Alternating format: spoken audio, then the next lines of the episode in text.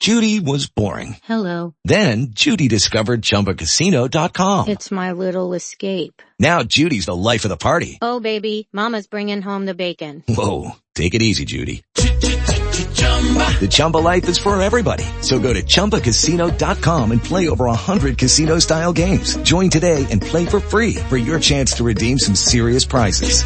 chumba ChumbaCasino.com. No purchase necessary. Void where prohibited by law. 18 plus terms and conditions apply. See website for details. Okay, round two. Name something that's not boring. A laundry? Ooh, a book club. Computer solitaire, huh?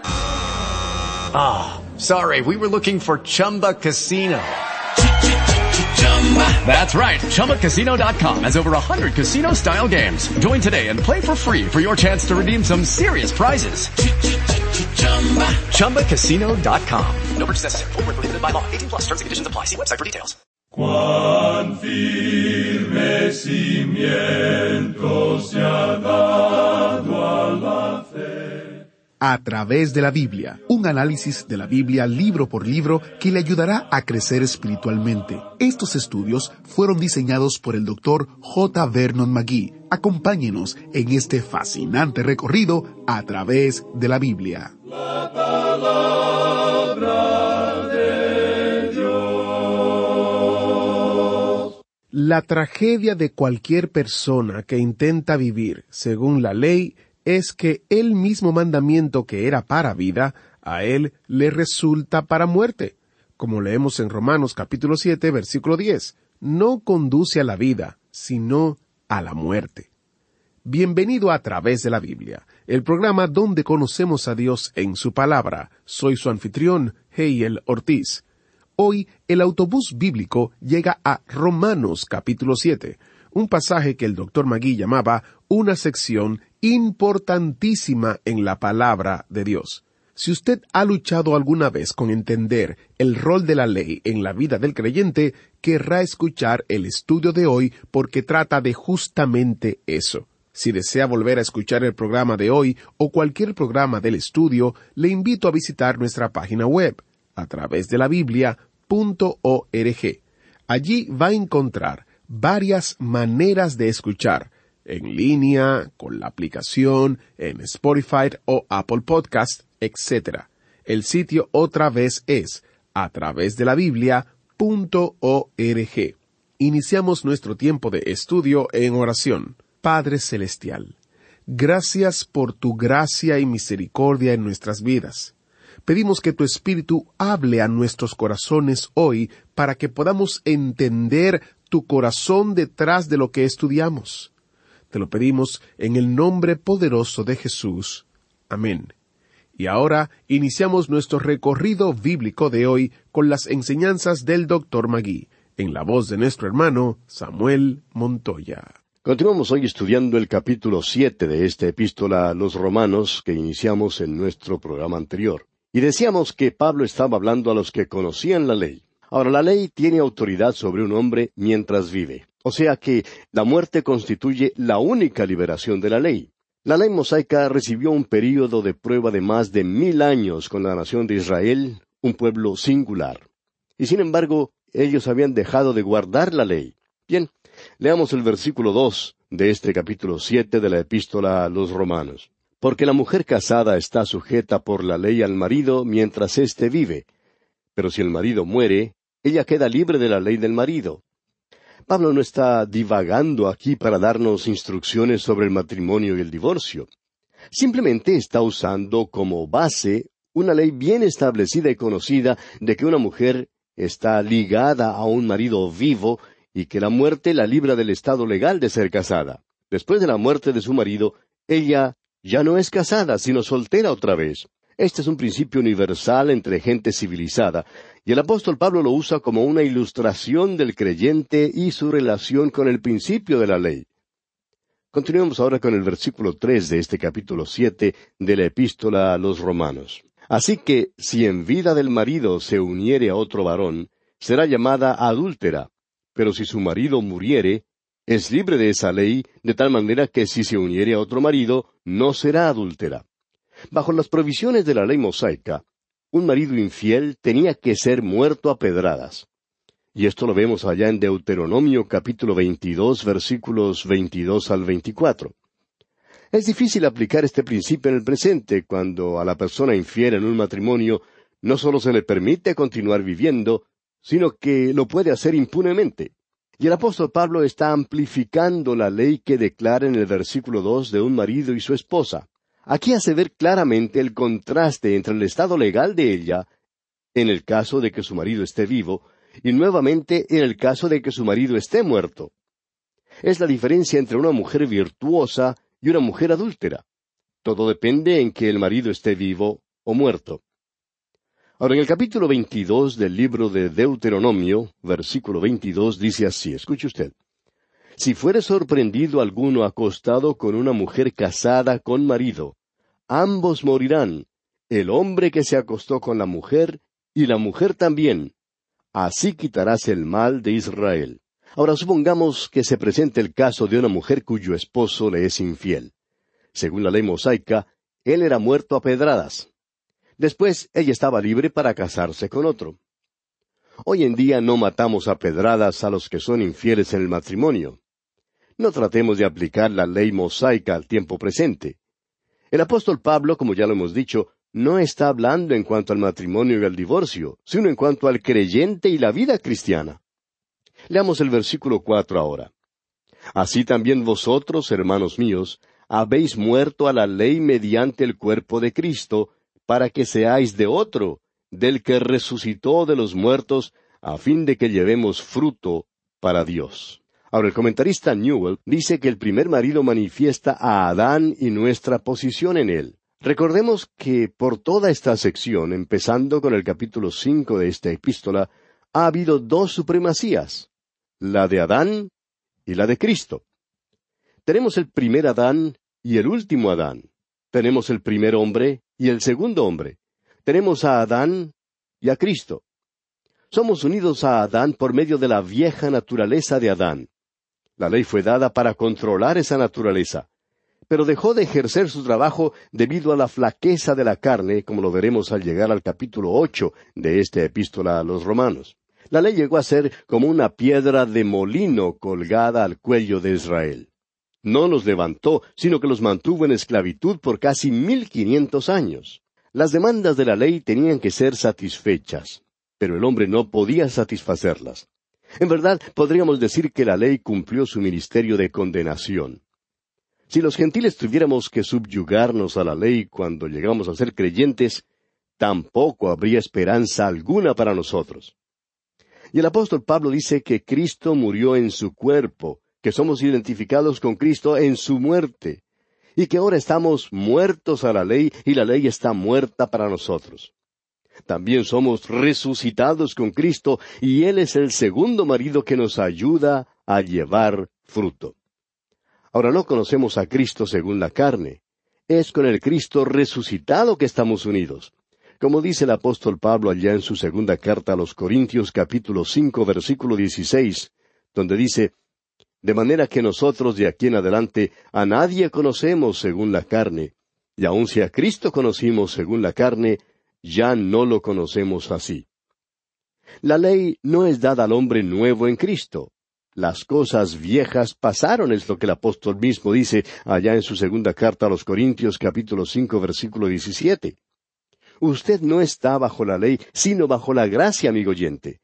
Y esa es la declaración verdadera de la Escritura. Hermano, créala. Es así porque Dios lo dice. Hay muchos creyentes que han desenterrado la ley. Esto es ridículo, amigo oyente. La ley debe ser sepultada. Ahora estamos unidos a Cristo y vivimos la vida cristiana en nuestro deseo de agradarle a Él. Y continúa Pablo y dice aquí en el versículo cinco, porque mientras estábamos en la carne, las pasiones pecaminosas que eran por la ley obraban en nuestros miembros llevando fruto para muerte. Sea honrado, amigo oyente. ¿Le ha sido a usted posible guardar la ley? La ley era como una una especie de camisa de fuerza puesta en la carne para controlarla. La carne se rebeló y se irritó bajo la restricción fastidiosa de la ley. No había ningún gozo allí. La carne no tenía ninguna capacidad ni deseo de seguir los mandatos de la ley. La carne se soltó de la restricción que le fue impuesta por la ley, y por tanto hizo bajar la pena irrevocable por violar la ley, la cual es la muerte. Y entonces continúa Pablo diciendo aquí en el versículo seis Pero ahora estamos libres de la ley, por haber muerto para aquella en que estábamos sujetos, de modo que sirvamos bajo el régimen nuevo del Espíritu y no bajo el régimen viejo de la letra. En este versículo el apóstol Pablo combina las figuras de la esclavitud y el matrimonio que él había usado en los pasajes anteriores. Y fíjese usted especialmente que la ley no tiene nada que ver con el creyente. El creyente ha sido cambiado, murió a la ley y está libre de ella, así como una esposa está libre de un marido que ella acaba de sepultar. No es prudente desenterrarlo nuevamente. Estamos unidos al Cristo vivo y debemos llevar fruto. Debemos servir al Señor Jesucristo. Debemos complacernos en trabajar por Él. El doctor Newell dirige nuestra atención a las paradojas en este pasaje. En el versículo cuatro vimos que habiendo muerto, llevan fruto. Aquí han sido puestos en libertad y sirven. Antes, el servicio solo era prestado en consideración al motivo. Debo hacerlo. Ahora el motivo es me complazco en hacerlo. El creyente está puesto en libertad, pero ahora en amor se entrega al Salvador como nunca pudo hacerlo bajo la ley. Debemos servir al Señor porque le amamos.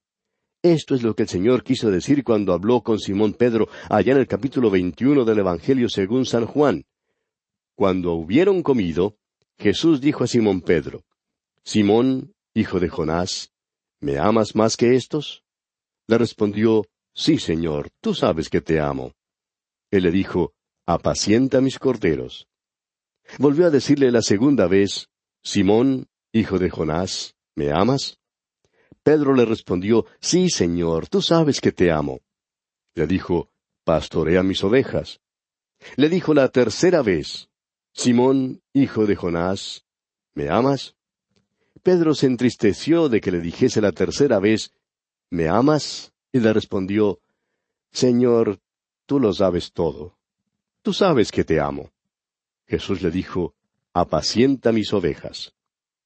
Por fin pudo Pedro decir, Tú sabes, Señor, que te amo, pero tú sabes también el fracaso que soy. Y fue entonces cuando el Señor pudo decirle, Ahora llevarás fruto. El Señor le dijo, Apacienta mis ovejas. Y en verdad llevó mucho fruto, pues Pedro es el hombre que se paró para predicar el primer sermón en el día de Pentecostés. Es el hombre que abrió la puerta a la salvación de los gentiles. Él es quien pudo decir, Señor, tú sabes que te amo. Esta es una sección dramática donde podemos escuchar el llanto de un alma que lucha. Es como el triste lamento de una averida al volver Pablo en esta sección al uso de la primera persona. Podemos inferir razonablemente que se trata de su propia experiencia personal. Hubo tres períodos en la vida del apóstol Pablo. Primero, hubo el tiempo cuando él era un fariseo orgulloso, independiente y satisfecho de sí mismo. Se describió en este período como irreprensible. Él guardaba la ley escrupulosamente, observando todas sus ceremonias. El segundo período comenzó en el camino a Damasco, cuando llegó a conocer a Cristo como su Salvador personal. Entonces empezó la lucha. Trató de vivir la vida cristiana por sus propias fuerzas, pero fracasó miserablemente. Libró una batalla violenta, pero sufrió un fracaso quebrantador. Luego descubrió que no había ningún bien en su carne y que tampoco había poder alguno en su nueva naturaleza. El tercer período comienza en el capítulo ocho, cuando salió a la luz de una victoria completa por medio del Espíritu Santo. Y examinaremos este periodo en el próximo capítulo de esta tremenda epístola a los romanos. Esta no es solamente la experiencia personal y patética del apóstol Pablo, sino la experiencia común de todos los creyentes. En el libro escrito por Juan Bunyan, que lleva por título El progreso del peregrino, Cristiano cayó dentro del pantano del desaliento. Pablo es aquí el cristiano que nos representa pues todo creyente conoce bien esta lucha interior y derrota quebrantadora.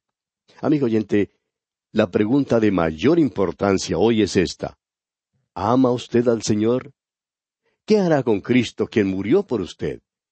El Señor está diciendo a todo creyente, como lo vemos allá en el capítulo catorce del Evangelio según San Juan, versículo quince, Si me amáis, guardad mis mandamientos. Ahora, Cristo no solamente murió para quitar la culpa del pecado, sino también para que pudiéramos ser unidos a Él. Él vive la vida cristiana a través de nosotros. Nosotros no podemos vivirla mediante nuestras propias fuerzas. No podemos vivirla tampoco por medio de la ley. Y continúa Pablo aquí en los versículos siete y ocho y escribe ¿Qué diremos, pues? ¿La ley es pecado? En ninguna manera. Pero yo no conocí el pecado sino por la ley, porque tampoco conociera la codicia si la ley no dijera no codiciarás. Mas el pecado, tomando ocasión por el mandamiento, produjo en mí toda codicia, porque sin la ley el pecado está muerto. Permítanos, amigo oyente, parafrasear un poco este versículo de esta manera. Escuche usted. ¿Qué diremos, pues? ¿La ley es pecado? Dios nos libre.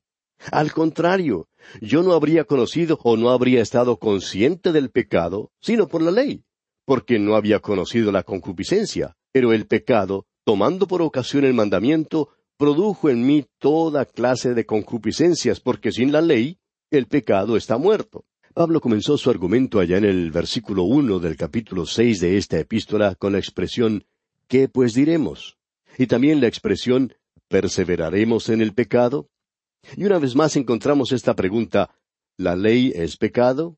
Ahora parece que en la primera parte de este capítulo, Pablo está diciendo que la ley y el pecado son iguales. Si la liberación del pecado significa la liberación de la ley, entonces, ¿son iguales? Pero Pablo dice, Dios nos libre, y ahora mostrará que la ley en sí es buena.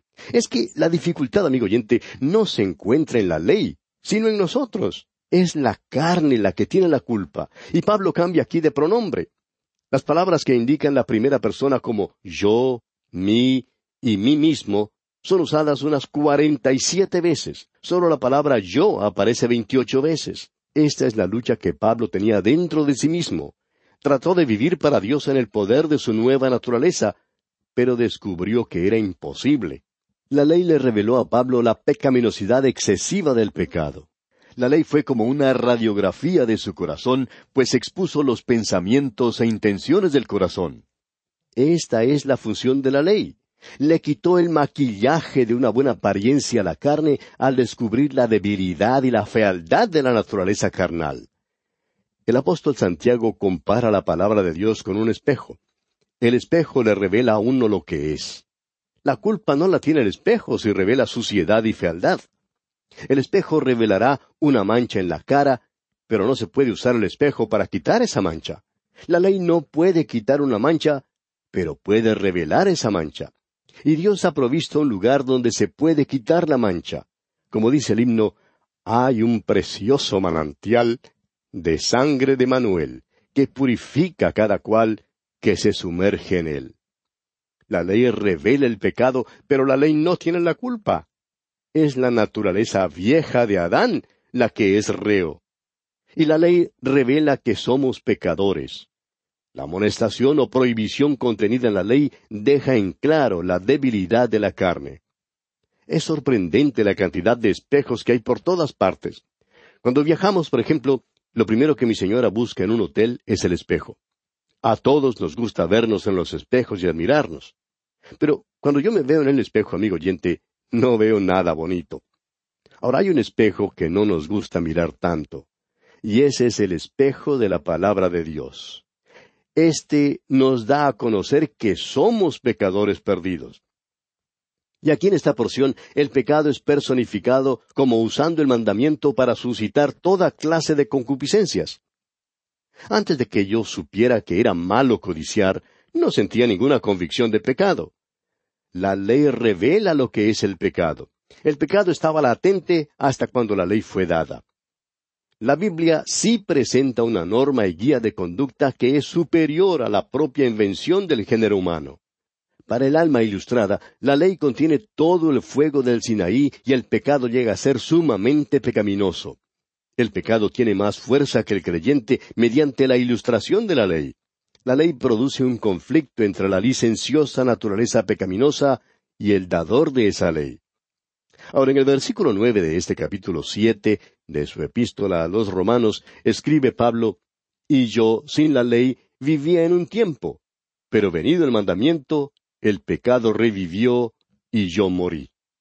Debe notarse que Pablo no está discutiendo sobre la ley con relación a la pena del pecado, sino más bien la ley como una manera de vida para el cristiano. La ley no puede salvar. La ley no puede libertar al cristiano de la presencia del pecado.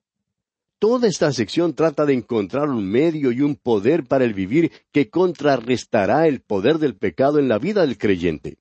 Pablo está diciendo en este versículo que el inconverso puede emplear todas sus facultades y energía para lograr su ambición y para lograr su tarea sin ser impedido o estorbado por alguna restricción. Está vivo en ese sentido para con las cosas de este mundo. Mientras la ley era para la mente de Pablo algo que refrena, que restringe. El pecado estaba en la vida mientras estaba sin ley, pero estaba latente, estaba allí todo el tiempo este versículo manifiesta el pecado original. Ahora Pablo murió en el sentido que debido al pecado estaba separado de Dios. La ley lo ejecutó. Este fue un ataque de sorpresa por la ley sobre Pablo. Calvino en su comentario bíblico escribió esta expresión algo poética en cuanto a esta sección. Escribió Calvino, La muerte del pecado es la vida del hombre, y a la inversa, la vida del pecado es la muerte del hombre. Ahora el versículo diez de este capítulo siete de la epístola a los romanos dice, Y hallé que el mismo mandamiento que era para vida, a mí me resultó para muerte. Esta es la tragedia de cualquier persona que procure vivir según la ley. No conduce a la vida. Es verdad que Dios dijo en cuanto a la ley, por tanto guardaréis mis estatutos y mis ordenanzas, las cuales haciendo el hombre vivirá en ellos. Pero el guardar las ordenanzas y esos estatutos resultó difícil. Ahora, la culpa no se encontraba en la ley. La culpa se encontraba en aquel que creía que la ley traería vida y poder. La ley no hizo ninguna de las dos cosas, sino que meramente reveló la debilidad e inhabilidad del hombre. La ley en este sentido cumplió un ministerio de condenación y de muerte. Permítanos ilustrar esto, amigo oyente. Un automóvil nuevo puede ser una buena cosa, pero en manos de un chofer inexperto e incapaz puede ser una amenaza y en realidad un instrumento mortífero. Ahora la culpa no está en el automóvil mismo, sino en el que lo maneja. Y en el versículo once de este capítulo siete de esta epístola a los romanos, escribe Pablo, porque el pecado, tomando ocasión por el mandamiento, me engañó y por él me mató. En otras palabras, el pecado es personificado una vez más y esta vez es presentado como tentador. Y aquí vamos a detenernos, amigo oyente, porque nuestro tiempo, desafortunadamente, ya se ha cumplido. Continuaremos, Dios mediante, en nuestro próximo programa. Mientras tanto, que las bendiciones del Señor inspiren su vida día a día. Muchas gracias a nuestro maestro Samuel Montoya por el estudio de hoy y quiero hablar de los recursos destacados. En esta ocasión, el comentario de Romanos y un librito titulado Una hora en Romanos. Usted puede conseguir las descargas gratuitas de los dos recursos en a través de la biblia.org. También existe la posibilidad de conseguir una copia gratuita de los recursos. La oferta no está disponible en línea, pero si nos llama, con mucho gusto le atenderemos. El número es 1-800-880-5339. Nuestra oficina está en Carolina del Norte, hora del Este, y contestamos los teléfonos entre las 9 de la mañana y las 5 de la tarde. El número otra vez es 1-800-880-5339 o visite a través de la biblia.org.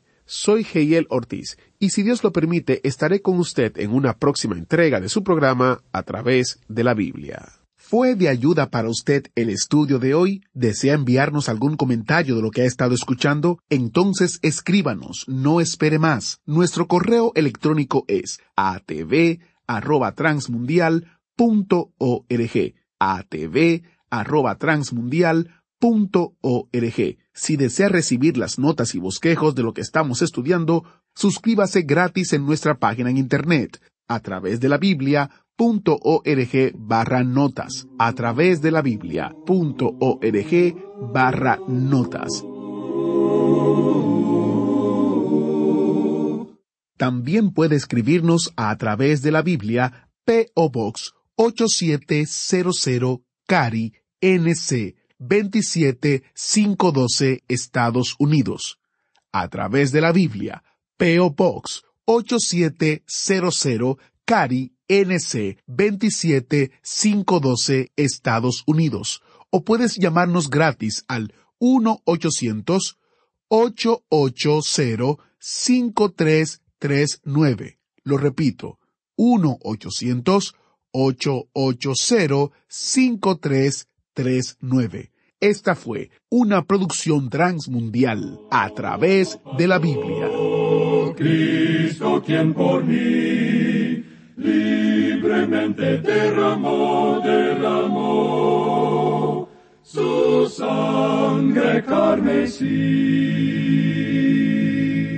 Estamos en el último mes de este año y damos gracias al Señor por eso. Y en este mes de diciembre ofrecemos un recurso especial para ayudarle en su comprensión y aplicación de Romanos, una carta que el doctor Magui llamaba el documento más grande sobre nuestra salvación. Gracias a la generosidad de donantes como usted, este mes podemos ofrecer el comentario de Romanos como descarga gratuita en nuestro sitio web y una copia impresa a los oyentes que llaman para solicitarlo. La oferta del libro impreso está disponible solo por teléfono, así que llame al número 1-800-880-5339. Mencione que escuchó la oferta del comentario de Romanos y con mucho gusto se lo enviaremos. El número otra vez es 1-800-880-5339. Encuentre todos los detalles en a través de la Biblia.org en la sección Cursos destacados. Hola, buenos días, mi pana. Buenos días, bienvenido a Sherwin Williams. ¡Ey! ¿Qué onda, compadre? ¿Qué onda? Ya tengo lista la pintura que ordenaste en el ProPlus app. Con más de 6.000 representantes en nuestras tiendas listos para atenderte en tu idioma y beneficios para contratistas que encontrarás en aliadopro.com. En Sherwin Williams somos el aliado del PRO.